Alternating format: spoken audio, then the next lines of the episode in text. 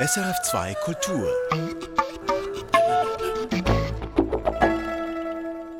Kino im Kopf mit Michael Sennhauser.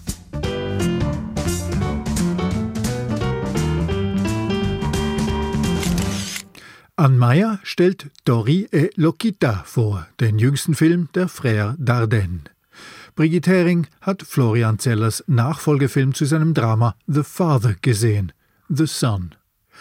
Ich habe mit Slony So über seine Arbeit mit Gérard Depardieu in Umami gesprochen und Benjamin Herzog hat Stefan Haupts Dokumentarfilm über die Gesangspädagogin Margret Honig gesehen. Dazu die gewohnten Kurztipps und eine Tonspur. Hua! Hier also gleich mal die kurzen. Erst diese fünf Filme sehen, dann alle anderen.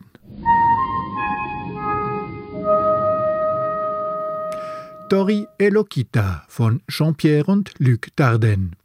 Ein jugendliches Migrantendrama erzählt mit der unentrinnbaren Perfektion der Brüder aus Belgien. Dori Elokita von Jean-Pierre und Luc Dardenne. Mehr dazu folgt gleich.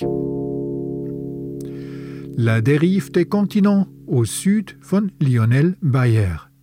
Beim Vorbereiten eines Flüchtlingslagerbesuchs trifft eine Eurodiplomatin unter den Protestierenden ihren Sohn. Eine clevere Frontex-Tragikomödie. La dérive des continents au Süd von Lionel Bayer. Close von Lukas Dont. Die Freundschaft der Nachbarsjungen bricht am Wahrnehmungsdruck in der Schule. Subtil und berührend. Close von Lukas Dont. Retour à Seoul von David Chou. Die als Baby nach Frankreich adoptierte Freddy besucht aus einer Laune heraus ihr Geburtsland Korea und stürzt in eine Identitätskrise. Radikal, zeitgreifend, berührend und verstörend. Retour à Seoul von Davi Shu. Decision to Leave von Park Chan-wook. Ein Film noir, Murder Mystery Road Movie auf kleiner, heißer Flamme gekocht mit unendlicher Sorgfalt. Decision to Leave von Park Chan-wook.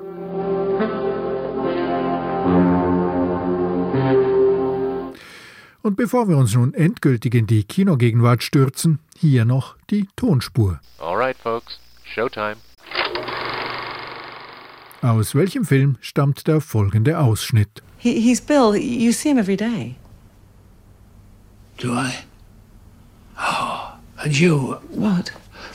Um, sorry to ask this, but I mean, you, you, who, who are you exactly? I'm Catherine. Catherine, that's right. Uh, yes, yes, yes.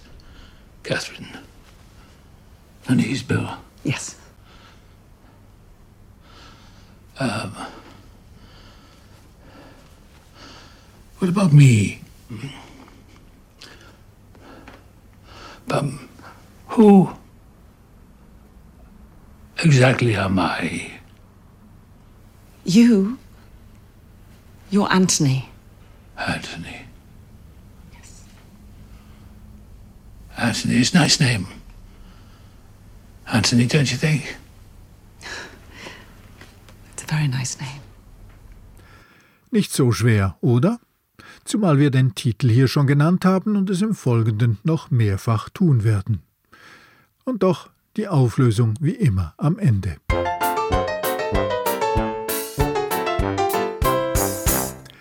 Die belgischen Brüder Jean-Pierre und Luc Dardenne machen soziales Kino. Ihre Filme sind politisch engagiert und rücken marginalisierte Menschen in den Vordergrund. Sie wollen die Unsichtbaren unserer Gesellschaft sichtbar machen, wie sie sagen. In Tori e Lokita sind das zwei minderjährige Geflüchtete, der zwölfjährige Tori und die 16-jährige Lokita. Anne Meyer. Quand on est arrivé en Sicile, il y a eu une femme, Paola, qui venait nous voir dans notre centre Elle nous a appris une chanson de chez elle. Das Lied, das Tori und Lokita vor Leuten in einem Restaurant singen, hat ihnen eine Frau in Italien beigebracht. Sie sei sie im Zentrum für Geflüchtete immer wieder besuchen kommen. Es ist einer von vielen Momenten, in denen wir beiläufig etwas über das Leben von Tori und Lokita erfahren. Die Darden-Brüder lassen ihr Publikum selber rekonstruieren, was den beiden passiert ist. Sie sind aus Benin über Italien nach Belgien geflüchtet, haben sich auf einem Schiff kennengelernt und geben sich nun als Geschwisterpaar aus. Das Singen im Restaurant ist einer der wenigen Jobs, bei denen sie sich nicht üblen Risiken aussetzen müssen. Für den Chef des Restaurants dealen sie auch mit Drogen. Doch nicht nur deshalb sind Tori und Lokita konstant mit Gefahr und Gewalt konfrontiert. Lokita schuldet dem Schlepper Geld, der sie nach Belgien gebracht hat. Immer wieder lauert er ihr auf und nimmt ihr Geld ab. Es sei ihm egal, dass sie es für ihre Mutter braucht, sagt er. Je m'en fous de ta mère, Lokita. Je vous ai amenés tous les deux jusqu'ici. Tu dois payer. Je les apporterai dimanche. Donne tes 100 euros à Justine. Ma mère en a vraiment besoin. Donne tes 100 euros à Justine. Von der ersten Sekunde an empfindet man tiefen Respekt für Tori und Lokita, bewundert sie für ihren Mut und vor allem verspürt aufrichtige Empathie. Man fiebert mit Lokita mit, wenn sie dafür kämpft, ihre Papiere zu bekommen, um in Belgien zu bleiben. Mit Lokitas Kampf mit der belgischen Bürokratie wird die Systemkritik der Darden-Brüder deutlich. Nach einem weiteren mühseligen Gespräch mit den Behörden steht irgendwann die Entscheidung fest. Der kleine Tori kann bleiben, Lokita bekommt ihre Papiere nicht. Tori spricht hier herzzerreißend aus, was man auch als Zuschauende denkt. Warum nur können sie Lokita nicht einfach die Papiere geben? Madame, qu'est-ce que je vais faire moi ici sans elle Pourquoi vous lui donnez pas ses papiers Um unterzutauchen, geht Lokita einen Deal mit dem Restaurantbesitzer ein. Drei Monate muss sie in einer Untergrund-Cannabis-Plantage arbeiten, ohne Kontakt zur Außenwelt. Versprochen werden ihr Geld und Papiere. Der kleine Tori schafft es, die versteckte Plantage zu finden, bricht ein und versucht Lokita rauszuholen. Der zweite Teil des Films könnte wie ein Thriller oder ein Abenteuerfilm inszeniert sein. Der Inhalt der Geschichte würde den Stoff dazu hergeben. Aber auch hier bleiben die Darden-Brüder ihrem bekannten, nüchternen Stil treu. Die Kamera ist beobachtend. Es wird kein effektvolles Licht gebraucht. Es gibt keine emotionalen Close-ups auf Gesichter, keine schnellen Schnitte, keine dramatische Filmmusik, die die Zuschauenden beeinflusst. Was ebenfalls auffällt, auch wenn die Geschichte viele Brutalität beinhaltet, vor dem tatsächlichen Gewaltakt wird meist weggeschnitten. Wie zum Beispiel, wenn der Restaurantbesitzer Lokita Geld anbietet, damit sie sich auszieht. Als sie Nein sagt, wird er handgreiflich und droht ihr. 50 euros si tu déshabilles quand je te filme. Non. Tu veux tes papiers Da die Darden-Brüder keine explizite Gewalt zeigen, bewahren sie eine respektvolle Distanz, umgehen die Gefahr, sensationalistisch zu sein und vor allem, sie beuten das Leid ihrer Figuren nicht aus. Mit ihrem dokumentarischen Stil lassen sie ihr Publikum glaubhaft in eine andere Realität eintauchen und machen eindrücklich spürbar, es ist eine Realität, die hier und jetzt neben der unseren existiert. Ann Meyer. Dori Elokita, jetzt im Kino.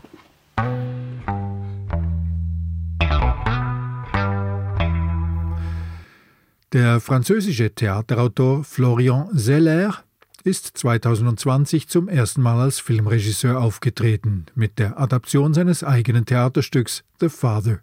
Anthony Hopkins machte darin sehr eindrücklich Demenz filmisch erfahrbar und gewann dafür einen Oscar. Auf The Father folgt nun The Son. Es ist das zweite Stück seiner losen Theatertrilogie, die Zeller für die Leinwand adaptiert. Diesmal geht es um einen Vater und seinen schwer depressiven Teenagersohn. Brigitte Hering. Es ist besser, die Dinge in einem dunklen Licht zu sehen, als gar nicht. It's better to see something in a dark light than to not see it at all. Diese wütend verzweifelte Aussage einer hilflosen Stiefmutter kann als Motto über dem Film The Son stehen. Wie schon in The Father nimmt der französische Dramatiker Florian Seller sein Publikum auf eine schmerzhafte Reise mit, diesmal in die Abgründe schwerer jugendlicher Depression. Es geht um den 17-jährigen Nicholas, dessen Mutter Kate eines Tages vor der Tür ihres Ex-Mannes Peter steht. Dem gemeinsamen Sohn gehe es nicht gut, sie weiß nicht weiter. Der sehr stille und düstere Teenager zieht also ein in die Manhattan-Hochglanzwelt des erfolgreichen Anwalts und seiner neuen kleinen Familie mit junger Frau und Baby. Mit ihm zieht auch die Dunkelheit ein, mit der sich Peter nun auseinandersetzen muss, und das Ungreifbare, denn Nicholas kann dem rationalen, pragmatischen Mann nicht so einfach erklären, warum ihn das Leben so bedrückt. It's life. It's weighing me down. What is it about life that isn't working for you? I don't know. I want something to change, but I don't know what. Anders als in The Father erzählt Regisseur Seller hier nicht aus der Perspektive des Erkrankten. Dort machte Anthony Hopkins mit seiner Figur die Demenz beklemmend erfahrbar. Der Film The Son nun zeigt vielmehr die Sicht des Vaters Peter, der eindrücklich und sehr differenziert von Hugh Jackman gespielt wird. Wir spüren und sehen seine Hilflosigkeit gegenüber dieser ungreifbaren und unbegreifbaren Traurigkeit seines Sohnes. Bin ich ein schlechter Vater? fragt er sich. These last few weeks, I just keep catching myself saying things, exactly the same things my father used to say to me when I was young. Und reflektiert seine eigene schwierige Sohn-Vater-Beziehung, indem er seinen Vater trifft. Dieser ist ein sehr robuster und sehr autoritärer Vater, für den die Auseinandersetzung mit Gefühlen nur sentimentaler Quatsch ist. Don't you think it's time you started growing up? Because believe me, it is pathetic. Just fucking get over it. The Sun ist ein Kammerdrama. Der Fokus liegt auf den Gesprächen, in denen Peter zu ergründen sucht, was mit Nicholas los ist. Es sind zumeist schmerzhafte Dialoge mit seiner Ex-Frau Kate, mit seiner jetzigen Frau Beth und mit Nicholas, dem es zunehmend schlechter geht. Seller erzählt keine überraschende Geschichte. Wir wissen, dass es bei Depression keine Wunderheilung gibt. Es geht vielmehr darum, die Hilflosigkeit der Bezugspersonen erfahrbar zu machen und darum, wie toxische Beziehungsmuster von Generation zu Generation weitergegeben werden und was sie anrichten können. The Son ist nicht ganz so stark geworden wie sein Vorgänger The Father. Er ist konventioneller erzählt mit einem gelegentlichen Hang zum Melodrama. Das mag auch an der Musik aus der Hans Zimmer Fabrik liegen, die die Szenen manchmal unnötig gefühlsdusselig auflädt. Das Schauspielerensemble ist stark. Neben Jackman spielen Laura Dern, Vanessa Kirby und Sam McGrath als Nicholas. Aber wie Vater Peter, Mutter Kate und Stiefmutter Beth verstehen auch wir bis zum Ende des Films den Schmerz und die Krankheit dieses Teenagers nicht wirklich, können ihn nicht greifen. Das ist Absicht des Dramatikers. Es lässt einen dann aber doch etwas hilflos zurück, wenn der Film zu Ende ist. Brigitte Hering The Sun von Florian Seller, jetzt im Kino. Zu den Grundgeschmacksrichtungen bitter, süß, sauer und salzig gehört längst auch die mit dem japanischen Wort Umami umschriebene Würzigkeit. Und nach der sucht in einem neuen französisch-japanischen Film der von Gérard Depardieu gespielte Spitzenkoch. Die Tragikomödie um Essen und Freundschaft heißt denn auch einfach Umami. Ich habe mit Regisseur Slony So über seinen schwergewichtigen Star Depardieu gesprochen. Papa s'est tiré. Papa ist abgehauen, informiert der Sohn von Spitzenkoch und Restaurantbetreiber Gabriel Carvin die Familie. Au Japon offenbar nach Japan. Tatsächlich hat er in seiner Arbeit wie im kulinarischen Leben so maßlose Carvin nach einem Herzinfarkt beschlossen, Haute Cuisine und Sterne-Restaurant erstmal liegen zu lassen und in Japan nach jenem Geschmacksgeheimnis zu suchen, das ihn einst die Goldmedaille in einem Kochwettbewerb gekostet hatte. Je suis ici pour découvrir les secrets de l'umami. Der will uns doch verarschen, meint die Tochter des japanischen Nudelkochs, bei dem Garwa plötzlich in der Bude steht. Aber dann wird Japan für den fast schon sterbensmüden Garwa zum Land der Wiederbelebung. Die tragikomische Rolle des egozentrischen, schwergewichtigen und maßlosen Kochs habe er nicht einfach für Gérard Depardieu geschrieben, sagt Regisseur Slony So. Eigentlich sei tatsächlich die ganze Figur von Gérard Depardieu inspiriert. Ce rôle a été écrit et a été inspiré par Gérard Depardieu. C'est-à-dire que moi, en fait, au lieu de dire à Gérard de rentrer dans la composition d'un chef, j'ai fait rentrer mon chef en composition du vrai Gérard Depardieu. Das sei mittlerweile die einzige Möglichkeit, um überhaupt einen Film mit Depardieu zu machen. Nach über 250 Filmen spiele der nur noch Rollen, die ihm sehr nahe seien, die einen Teil seiner Persönlichkeit mittragen. Ah, c'est la seule manière, à mon avis, de faire un film avec lui en ce moment. Parce que je pense qu'après avoir fait 250 films ou plus, son désir aujourd'hui est de jouer des choses qui sont proches de lui, des choses qui sont euh, presque qui lui apportent quelque chose d'un point de vue personnel. Depardieu sagt so, sei Geschäftsmann, der lebe zehn Leben parallel, das Kino sei dann nur noch ein Teil davon. Da müsse er sich schon in ein Drehbuch verlieben, und da helfe es auch, wenn die Drehzeit möglichst kurz ausfalle. Et comme c'est un homme d'affaires, qu'il a, il a dix vies, euh, Gérard Depardieu. Je pense que le cinéma aujourd'hui, c'est juste une case dans son existence, et que il faut, il faut qu'il ait un coup, un coup, c'est une rencontre amoureuse en fait avec un scénario. Et généralement, ça va avec le fait que ça va aussi assez vite. In den letzten Jahren konnten wir Depardieu jährlich in bis zu fünf neuen Filmen oder Serien sehen, aber eigentlich immer in Rollen, die sich mehr oder weniger mit seiner Persönlichkeit decken, etwa als Depardieu mit Welbeck in Talasso oder als massiv übergewichtiger Schauspieler in Robuste.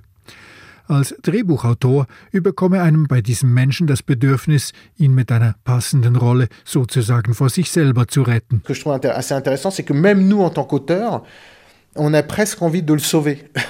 Depardieu sei bei aller Maßigkeit von einer solchen Zerbrechlichkeit und Zärtlichkeit, er sei empfindsam wie ein kleines Kind, das die ganze Welt für sich haben möchte. Il est d'une telle euh, fragilité, d'une telle tendresse, ce type est un est à fleur de peau, mais d'un point de vue euh, comme on l'aurait chez un dans un petit enfant qui voudrait euh, euh, le monde pour lui tout seul. Grad die ganze Welt bekommt er nicht, der Chef in Umami aber ein paar japanisch-französisch-transkulturelle Erleuchtungen, die sich auch das vergnügte Kinopublikum gerne gefallen lässt. Auch Umami mit Gérard Depardieu läuft jetzt im Kino. Und nun noch eine Sternstunde von Zwingli-Regisseur Stefan Haupt. Was genau steckt hinter einer guten Gesangsstimme?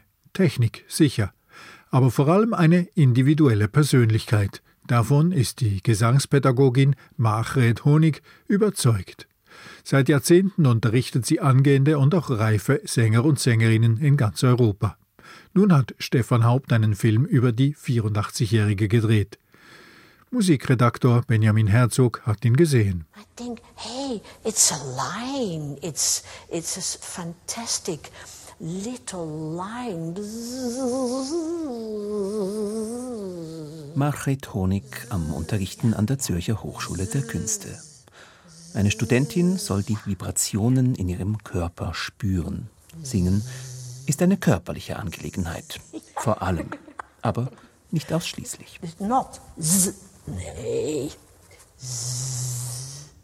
Das ist das Erste, was ich immer, wenn ich jemand unterrichte, weil ich denke, hey, was passiert da? Was passiert mit Körper? Margret Honig, kurze, einst blonde Haare, ein Gesicht, das vor Aufmerksamkeit und Zugewandtheit glüht. Honig hat ihr Leben dem Unterrichten verschrieben, dem Gesangsunterricht. Und zwar anders, als sie ihn einst selbst erlebt hatte. Wenn ich über Singen rede, ist es für mich ein Ballon gefüllt mit natürlich Musik, der Freude, um Musik zu machen, Persönlichkeit, Musikalität, Verlangen, um es zu lernen.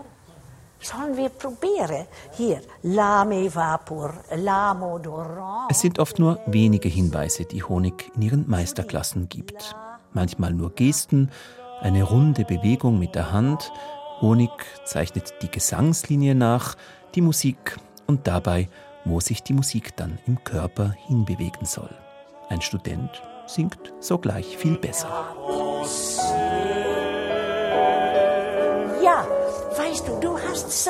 Eine gute Stimme. Singen ist für Nichtsänger eine geheimnisvolle Sache. Also Profisingen.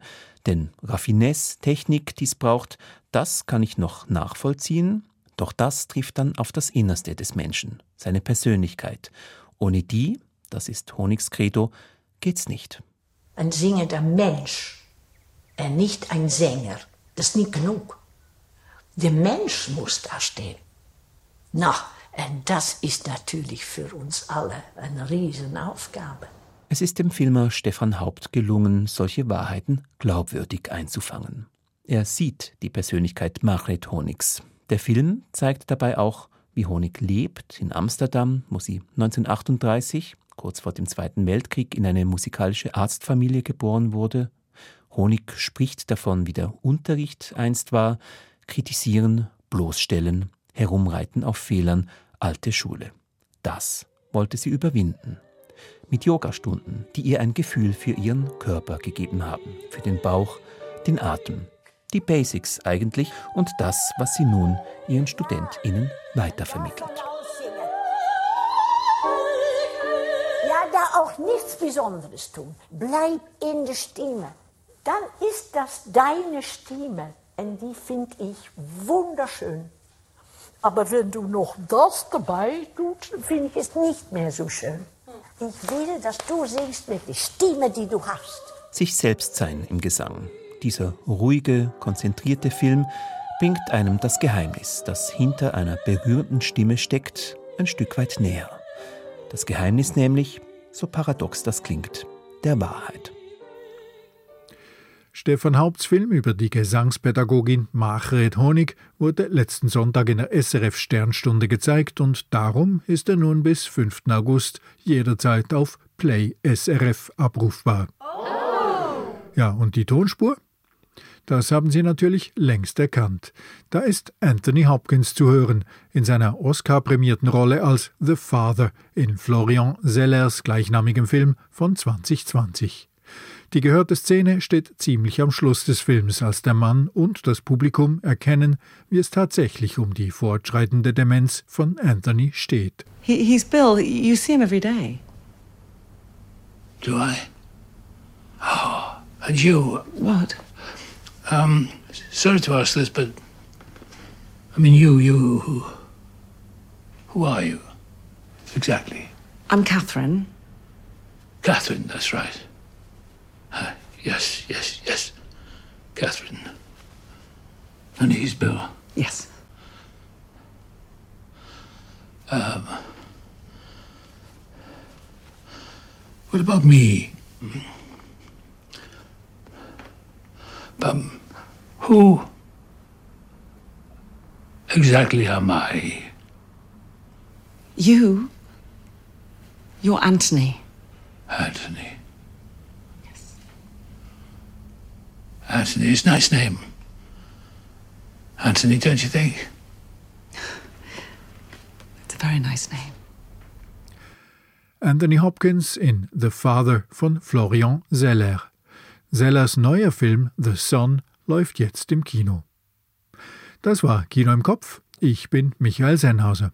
Die fünf unverpassbaren Filme der Woche finden Sie übrigens auch jeden Donnerstag schriftlich auf sennhausersfilmblog.ch. Und Kino im Kopf gibt es wieder in einer Woche. Bis dahin viel Vergnügen in Ihrem Kino.